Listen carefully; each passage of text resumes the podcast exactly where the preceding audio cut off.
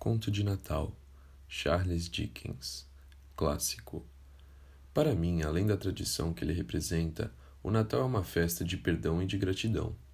É a única época do ano em que toda a gente abre um pouco o coração e trata o próximo como se fosse seu irmão, seu companheiro de viagem nessa árdua jornada para o túmulo. Só por isso eu já gostaria dele, mesmo que não ganhasse um só presente ou uma moeda a mais. Adoro o Natal e fico feliz quando chega o seu dia que traz um pouco de alegria e beleza a essa terra triste.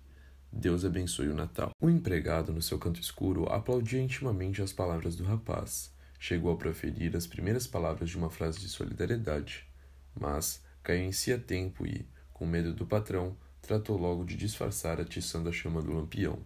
Scrooge, porém, que o ouvira, tratou logo de repreendê-lo. Se disser uma palavra a favor do Natal, está despedido. E, em tom ainda mais áspero, acrescentou para o sobrinho: Você está desperdiçando sua eloquência aqui. Deveria estar se candidatando a uma cadeira de deputado. Não se zangue, tio. Eu vim aqui para convidá-lo para jantar comigo amanhã. Eu? Ir à sua casa? Nunca! Mas por quê? Quer me explicar a razão? Quer me dizer por que se casou? Porque gostei de uma mulher. Ora essa, Bela resposta, pois fique sabendo que é um motivo ainda mais ridículo do que suas razões para festejar o Natal. Boa noite, rapaz. Ora, deixe de desculpas, meu tio. O senhor também.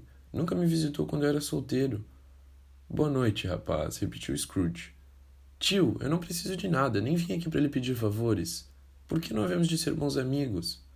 Boa noite. Desejo-lhe um feliz ano novo. Boa noite, repetiu mais uma vez Scrooge. Apesar da desagradável recepção, o sobrinho deixou o escritório sem uma palavra de protesto. Ao abrir a porta da rua, parou um instante para desejar boas festas ao empregado que, apesar de tremer de frio, ainda teve energia suficiente para as receber e retribuir de coração.